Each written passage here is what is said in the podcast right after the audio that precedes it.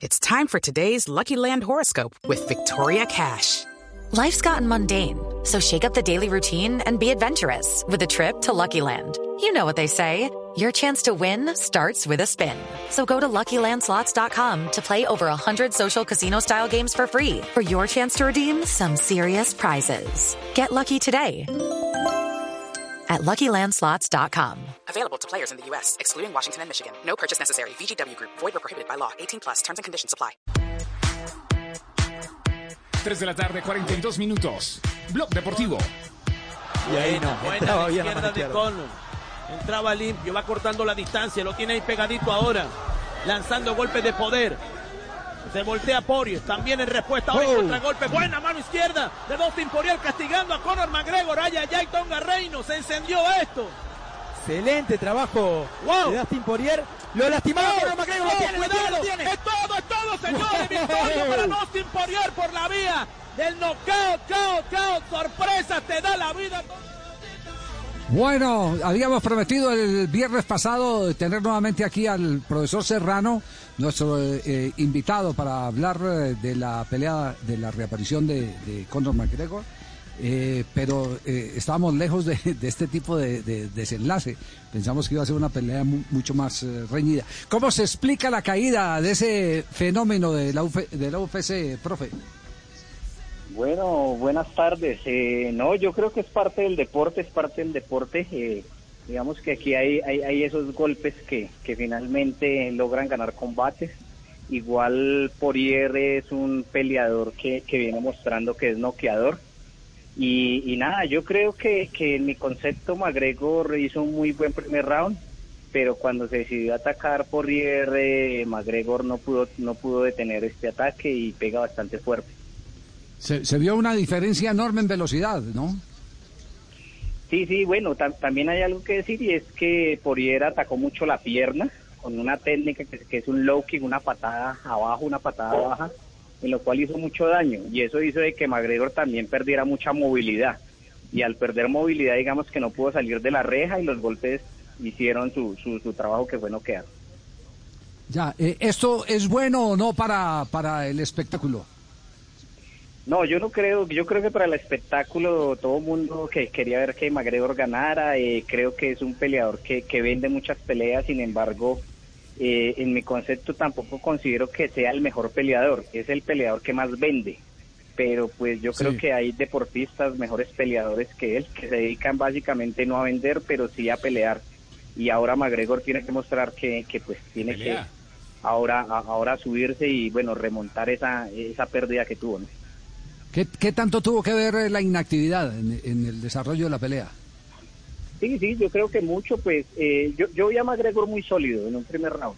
Lo que pasa es que pues obviamente todos se preparan, sin embargo creo que la actividad pues jugó un papel importante. Eh, yo creo que McGregor cuando, cuando empezó a recibir patadas en las piernas pensó que no le iban a causar daño y creo que ese fue el gran efecto de, de lo que ocurrió en el combate, que fue el knockout. Eh, una inquietud, porque un- uno lee hoy análisis de especialistas y algunos insinúan que McGregor se entrenó mal para, para este combate. Eh, ¿Eso podría tener fondo? Pues yo no creo, a ver, hay muchos comentarios, hay muchos comentarios de, de que McGregor eh, cambió de campamento, que estaba, digamos que, que muy relajado, pero yo creo que la preparación de él se dio. Eh, yo creo que McGregor mostró una muy buena versión, lo que pasa es que pues estos, estos son deportes en que un golpe puede cambiar totalmente toda la dirección de un combate y fue lo que ocurrió. Pero yo creo que McGregor estaba muy bien preparado, que hizo un excelente campamento, pero pues es parte del juego. Profe, siguiendo los trinos de McGregor, eh, en uno de sus trinos él decía que, que esto de la pandemia le, le- le había afectado la movilidad y eso. Eh, pero, pero tengo una pregunta, profe, no, McGregor no, no, no ha perdido como la como el espíritu del luchador que tenía antes cuando era pobre, discúlpeme que se lo diga de esta forma, o sea, no está ya muy sobrado y sus pintas y sus cuentos y sus cosas, que eso vende también, pero, pero ha dejado lo, lo esencial, la pelea.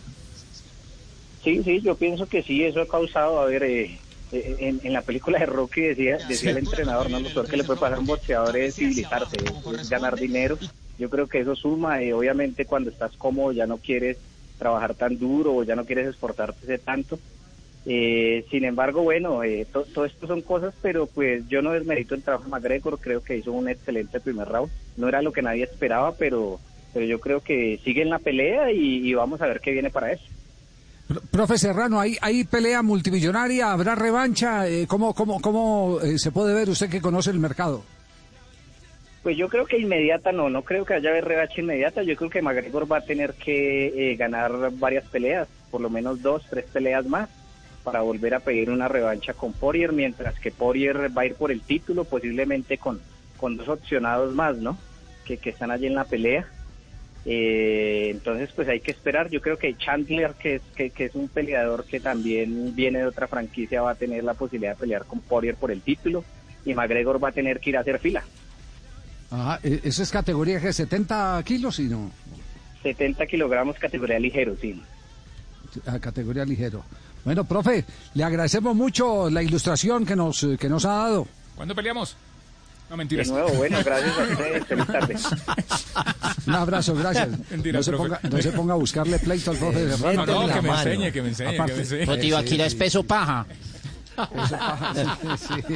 También existe. Oiga, que hay- Fabio, También existe. que conoce- Ah, vea. Osquita. Eso paja, eh, claro que existe. Perdón, eh, Carlos Claro, claro que existe el Fabio, peso mínimo. recu- recuerde, recuerde que, que lo que dice el profe eh, per- perfectamente pudo, eh, aun- aunque se vio la superioridad por, por velocidad, sobre todo en el, en el segundo episodio, eh, también hay momentos en que al mejor lo tumba un golpe inesperado. Eh, recuerde que nosotros Claro. ganamos un campeonato mundial de boxeo. Tomás Molinares. Tomás Molinares a, a Bre- a Le ganó Marlon Starling.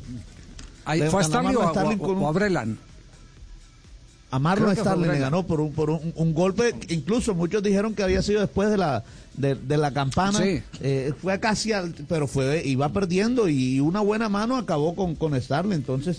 Ah, no, no, eh, está, está, está- mejor dicho, estaban haciendo el, con- en, en- en el, en el, eh, en la esquina de él estaban haciendo el conteo para que, para que terminara la pelea y no lo noquearan, para terminar orgullosamente a perder por decisión. Pero sacó un manotazo desde donde no lo tenía. No sé, eh, eh, podemos reconfirmar el dato si fue a, Starling o a, o a Breland. No, no, sí, fue, fue, fue Marlon Starling. Un 29 de julio, Sí. para ser más exactos. Eh, ya lo 29 voy a de decir julio. de ¿Y qué usted año, con quién pero- estaba o qué? ¿Con quién, pues, ya que está tirando. No, no, no. Se acuerda la fecha. Sí. ¿Chupando chupo? ¿Chupando No, chupo? es más, le digo, le, le digo por qué recuerdo la fecha, porque ese era el día del cumpleaños de mi papá. Y, y- y en, y ese, en esa pelea siempre se recordó, mi papá siempre me contó que, que celebraron incluso el cumpleaños allá en, en Atlantic City, fue esa, esa pelea. Sí, en Atlantic City, que era donde se realizaban los grandes combates del boxeo. Así es. Bueno, muy bien. Eh, tienen ahí pues... Primer knockout de McGregor. Yo también terminé como McGregor, knockout. Noqueado. Eh, Noqueado. O perdió por sumisión, crispetas. Javier. Inflado perdió- de palomitas. O perdió por sumisión. Y yo vuelvo, y yo vuelvo a insistir, es, es, y, y voy a decir, mi operador es DirecTV, ya me ha venido pasando permanentemente que me siento a ver un partido, pum, y, y aparece, eh, sí, yo saco la cabeza por la ventana y digo, pero si no está lloviendo, si no hay nubes, si no hay nada, porque, porque le dicen a uno que a veces es el satélite que, que Y revisa la cuenta, sí, pagué, vaina. sí pagué. Pum, y eso. Y, y- ah, no, aparte de eso, que Carolina, pagaste DirecTV, uh, anticipado. Y entonces, ¿qué estará pasando? Y a las 12 de la noche me quedo sin ver ese- esa, esa pelea que me preparé para verla. No. Tiene temporizador. A, a mí se me regaron dos cajas de, de, de crispetas, una con los. ¿Cuánto se minutos comió? ¿Cuánto finales se del comió A mí Medellín. se me cayó la caja. Pri- pri- primero los, ocho minutos eh, finales del partido de, de Medellín eh, eh, en, en el Atanasio y luego la, la pelea, pero a mí sí me tocó un pedacito. Sí. Ok. De crispeta. Bueno, perfecto. Eh, Juan, Juan Cadevia, mi amigo del boxeo, eh, eh, dice, McGregor subestimó el rival. Sí, Estaba sí, es pensando más Perdió en la pelea contra Manny Pacquiao, que era su próxima presentación millonaria. Eso dicen. Y ahora la, y Sí. ahora la pelea se ¿Se le cayó? Lucky Land Casino asking people what's the weirdest place you've gotten lucky? Lucky? In line at the deli, I guess? Aha, in my dentist's office. More than once, actually. Do I have to say? Yes, you do. In the car before my kids' PTA meeting. Really? Yes. Excuse me, what's the weirdest place you've gotten lucky? I never win and tell. Well, there you have it. You can get lucky anywhere playing at LuckyLandSlots.com. Play for free right now. Are you feeling lucky? No purchase necessary. Void where prohibited by law. 18 plus. Terms and conditions apply. See website for details.